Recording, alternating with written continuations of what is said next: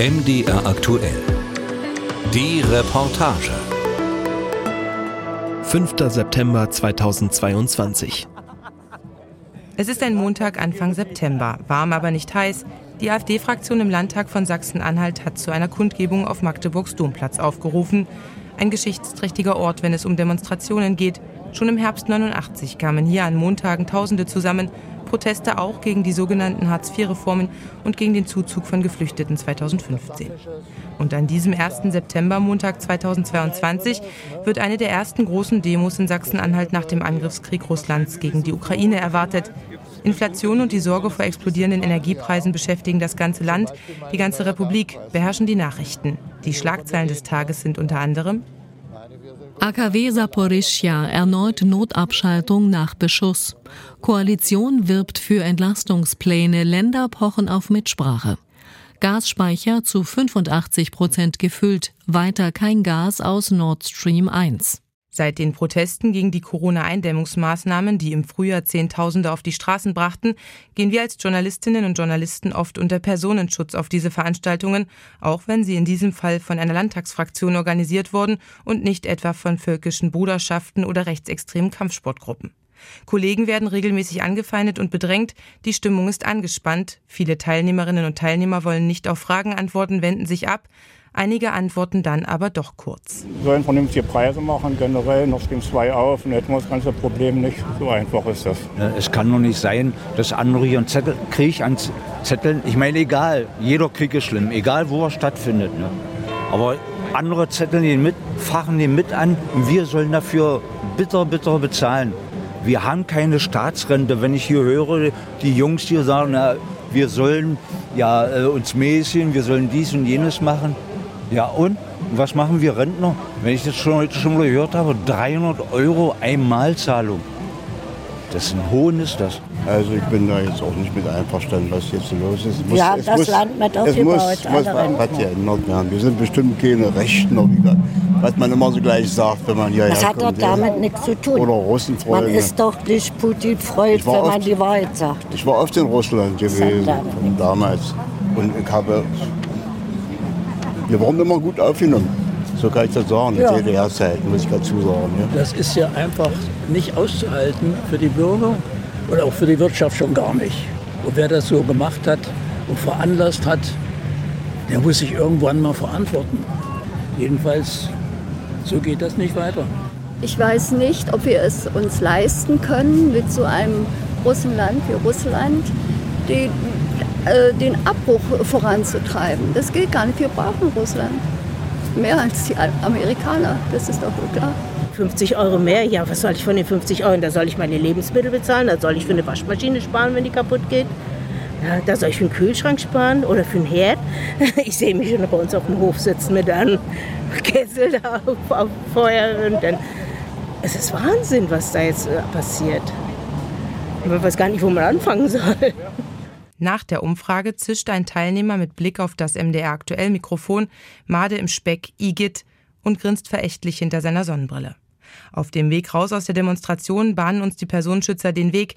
Ich richte meinen Blick stur auf den Rücken des Kollegen. Ich glaube, ohne uns hätten die euch nicht rausgelassen, sagt er, als wir aus dem dichtesten Gedränge heraus sind, stellt sich dann breitbeinig hin, verschränkt die Arme und sucht mit verengten Augen nach weiteren Gefahren. Kurz darauf werden Journalistenkollegen von der Bühne aus namentlich genannt, verächtlich gemacht, von einem der beiden Fraktionsvorsitzenden der AfD-Landtagsfraktion. Er heißt Oliver Kirchner. Die Polizei spricht von 2000, die Veranstalter von 6000 Teilnehmerinnen und Teilnehmern. Sachsen-Anhalts Landespressekonferenz, der Zusammenschluss der Journalistinnen und Journalisten im Land, verurteilt daraufhin die Äußerungen, wendet sich in einem offenen Brief an Oliver Kirchner. Im Brief heißt es unter anderem, mit Befremden haben wir zur Kenntnis nehmen müssen, dass Sie im Verlauf der Kundgebung am 5.9.2022 auf dem Domplatz in Magdeburg erneut Journalisten und Mitglieder der Landespressekonferenz namentlich aufgerufen und diskreditiert haben. Dies steht in einer Reihe mit weiteren zurückliegenden Vorfällen, an denen Sie in der Öffentlichkeit gezielt Journalisten angefeindet haben. Mit sachlicher Kritik an der Berichterstattung einzelner Medien, die Ihnen selbstverständlich zustimmen, steht, hat das nichts zu tun. Sachsen-Anhalts Innenministerium veröffentlicht am Folgetag diese Zusammenfassung zu den Demonstrationen im Land. Am 5. September 2022 gab es in Sachsen-Anhalt insgesamt 38 Versammlungen, bei denen ein Zusammenhang mit den Maßnahmen zur Bekämpfung der Corona-Pandemie, dem aktuellen Russland-Ukraine-Konflikt und/oder der derzeitigen Inflation und Energiepolitik bestand. Differenzierte Aussagen zur Frage der Gegenproteste können aufgrund der thematischen Verschmelzungen der Themen nicht getroffen werden. Insgesamt nahmen ca. 10.600 Menschen an den landesweiten Aktionen teil. Störungen traten nicht auf.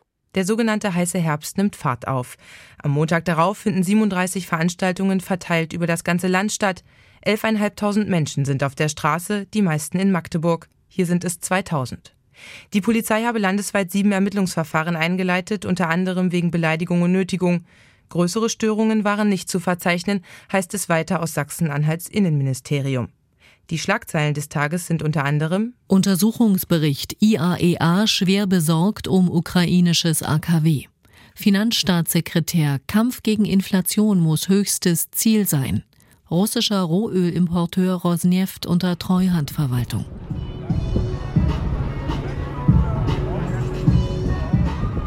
17. September 2022.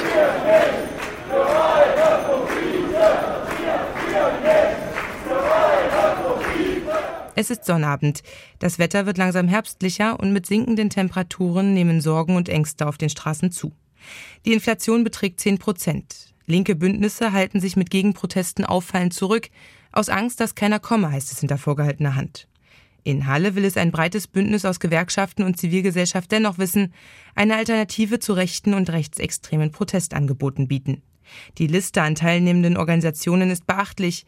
DGB, GEW, IG Metall, Verdi, Freie Arbeiterinnenunion kurz V, Sozialistisch-Demokratischer Studierendenverband, Fridays for Future, Die Linke, Halle zusammen. Die Veranstalter sprechen von 350 bis 400 Teilnehmenden. Fast jeder Demonstrant und jede Demonstrantin hat ein Plakat, eine Fahne oder eine Trillerpfeife in der Hand. Aber die Teilnehmerzahl wirkt kümmerlich im Gegensatz zu den Kundgebungen der politischen Gegner. Die Aussagen ähneln sich, zumindest von denen, die sich nicht scheuen, in ein Mikrofon zu sprechen. Darf ich Sie fragen, warum Sie heute hier sind? Ich würde eher nicht. Ja, nicht, nicht wirklich, nee. Okay, kein Problem. Ich bin hier, weil ich mir Sorgen mache. Sorgen um die Zukunft, auch um die Zukunft unserer Kinder. Denn ob die das später noch bezahlen können, ich weiß es nicht. Dankeschön. Weil wir für die soziale Gerechtigkeit sind, unter der ja diese Veranstaltung als Lösung läuft. Was muss da passieren?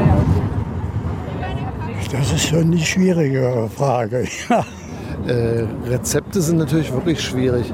Ich denke, diese Grundhaltung, dass äh, wenn gedacht wird, gemeinsam steht man eine Krise durch, dann ist natürlich das Wichtige, dieses gemeinsam zu machen und dass also nicht die einen frierend die Krise durchstehen und die anderen geheizt, sondern dass man sagt, äh, wäre gut, wenn alle erstmal ein Grundlevel an Sicherheit hätten und das sollte gerade jetzt diskutiert werden, denke ich. Dankeschön. Wenige Tage nach der Demo, es ist Ende September, warnt Sachsens oberster Verfassungsschützer Dirk Martin Christian, es käme jetzt auf die Parteien, die Verbände und Gewerkschaften und auch auf die Kirchen vor Ort an. Statt wie ein Kaninchen auf die Schlange zu starren, solle man sich besser überlegen, wie man das Feld nicht wieder Extremisten überlasse. Und dabei blickt er auf die ganze Republik, auch auf Sachsen-Anhalt. Die Schlagzeilen dieser Tage sind unter anderem Putin ordnet Teilmobilmachung in Russland an. Scheinreferenten in Ukraine. Kreml beginnt Annexion besetzter Gebiete. Doppelwumms gegen Energiekrise, Preisdeckel und Milliardenpaket. 3. Oktober 2022. Bitterfeld, keine 15.000 Einwohner, im Südosten von Sachsen-Anhalt. 10 Grad und Nieselregen halten rund 2000 Menschen nicht davon ab zu protestieren. Sie ziehen in einem langen Zug durch die Stadt. Polizei und Veranstalter sind sich einig, die meisten Teilnehmenden kommen aus der Stadt selbst oder der nahen Umgebung. Demonstrationstourismus sei hier selten. Die Stimmung ist aufgeheizt. Aus dem Demonstrationszug heraus werden Schaulustige beschimpft, die aus den Fenstern ihrer Wohnungen den Protest auf der Straße beobachten. Ich, von, bin Familienvater, ich würde mich schämen. Ich würde mich schämen, das muss ich mal sagen, wenn ich hier runtergucken würde auf die Demonstranten. Ich würde mich schämen. Ich würde mich echt schämen. weil ich habe einen Auftrag als Familienvater, als Oberhaupt. Ich will meine Familie beschützen und das ist das Wichtigste überhaupt. Auf Plakaten stehen Losungen wie Frieden schaffen ohne Waffen oder Höre auf zu jammern, wehre dich. Russlandflaggen werden geschwenkt, genau wie Deutschlandflaggen und die Würmerflagge, die als Erkennungszeichen von Reichsbürgern gilt. Auf anderen Plakaten und Transparenten ist ein Nein zu Spritzen zu lesen, antiamerikanische Parolen fallen. Mitarbeiter und Mitarbeiterinnen von Presse und Rundfunk werden als Wendehälse bezeichnet. Die Tatsache, dass Journalistinnen und Journalisten, auch ich, nicht erkannt werden wollen, zum Beispiel keine MDR-Mikros nutzen, sondern Smartphones zur Aufzeichnung nehmen, scheint den Mann mit dem Megafon zu ärgern. Man erkenne ja keine Reporter mehr. Warum? Haben die Angst? Ich hätte auch Angst, wenn ich nur Scheiße schreiben würde, brüllt es aus dem Megafon. Vereinzelt werden Rufe zum Widerstand gegen den Staat laut. Ein Cover des vom Verfassungsschutz als gesichert rechtsextrem eingestuften Kompaktmagazins wird als kleines Plakat hochgehalten. Zum Abschluss gibt es eine Kundgebung auf dem Markt in Bitterfeld. Daniel Reu tritt ans Mikrofon. Der Landtagsabgeordnete der AfD gewann seinen Wahlkreis in Bitterfeld bei der Landtagswahl 2016 mit über 33 Prozent der Stimmen. Bei der Wahl im vergangenen Jahr wurde er mit immerhin noch über 25 Prozent Zweiter, verpasste das Direktmandat. Wir werden mehr und das ist auch gut so. Der Platz wird reichen. Und wenn nicht, dann gehen wir demnächst in die grüne Lunge. Die Schlagzeilen dieser Tage sind unter anderem Putin unterzeichnet Gesetz zur Annexion ukrainischer Gebiete. Einmalzahlung für Rentner beschlossen. NATO beginnt Übung für Atomkrieg. In den kommenden Wochen wird sich die Zahl der Teilnehmer mal weiter verringern. Der Höhepunkt, zumindest für den Herbst, ist überschritten. Außerdem kristallisiert sich heraus, die Demonstrationen im Herbst 2022 sind ein Protest gegen vieles. Die thematische Vielfalt ist beachtlich. Auf einer einzigen Demo habe ich folgende Forderungen beobachtet. Gegen die Impfpflicht, gegen die Masken, gegen den Krieg in der Ukraine, gegen Waffenlieferungen, gegen die Sanktionen gegen Russland, gegen die Grünen, gegen hohe Preise, gegen die Presse, gegen die Bundesregierung. 24. Oktober 2022. Kurz vor 18 Uhr füllt sich der Hallmarkt in Halles Innenstadt schnell. 1100 Menschen sind nach Polizeiangaben dem Aufruf zur Demonstration gefolgt. Angemeldet hatte, auch das teilt die Polizei mit, die Bewegung Halle, die vom Verfassungsschutz als gesichert extremistische Bestrebung eingestuft wird. Laut Innenministerium handelt es sich um eine kleine Kerngruppe, die auf die verfassungsschutzrelevante Delegitimierung des Staates abziele. Aus einem Megafon tönt. Hanel,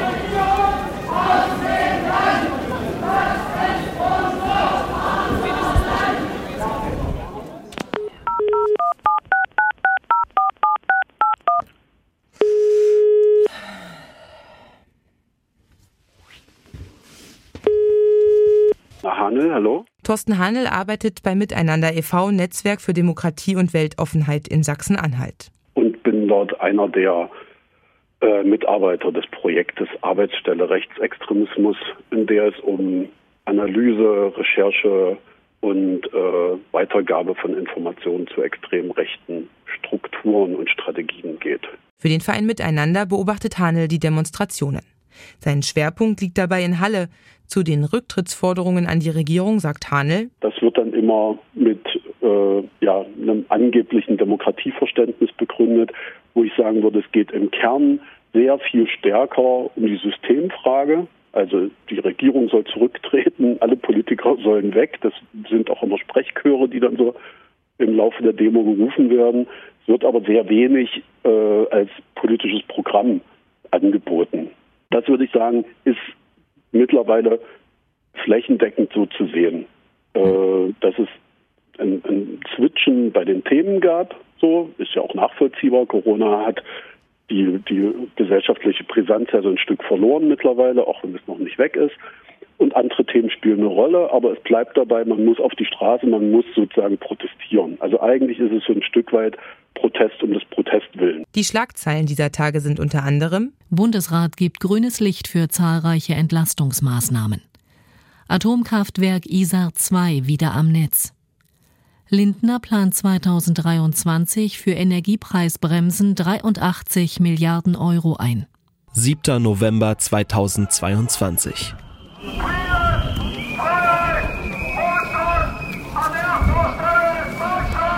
Querfurt im südlichen Sachsen-Anhalt. Unter dem Motto Frieden, Freiheit, Wohlstand an erster Stelle Deutschland hat Hans-Thomas Tillschneider eine Demonstration in Querfurt organisiert. Seit Wochen mobilisiert der AfD-Landtagsabgeordnete in seinem Wahlkreis die Menschen. Er selbst wurde zumindest eine Zeit lang vom Verfassungsschutz beobachtet, gilt als Rechtsaußen seiner Partei als intellektueller Scharfmacher. Bis kurz vor 19 Uhr ist der Markt in Querfurt leer, dann füllt er sich schlagartig.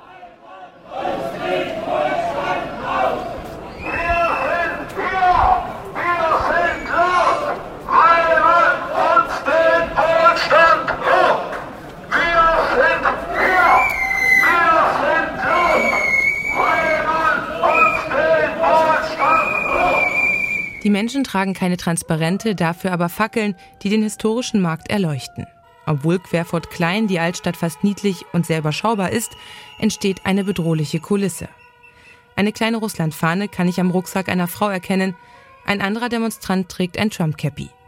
Die Teilnehmenden scheinen sich gut zu kennen, Ostdeutschland-Rufe werden laut, ebenso wie Rufe nach Widerstand. Querfurts Straßen sind bis auf die Demonstrierenden wie leergefegt, keine Passanten, die aus einem Restaurant kommen oder vom Sport oder der Arbeit. Aus der Demonstration wird mit einer Taschenlampe in die Fenster der Wohnhäuser am Weg geblendet. Aus keinem der Fenster schaut ein Schaulustiger.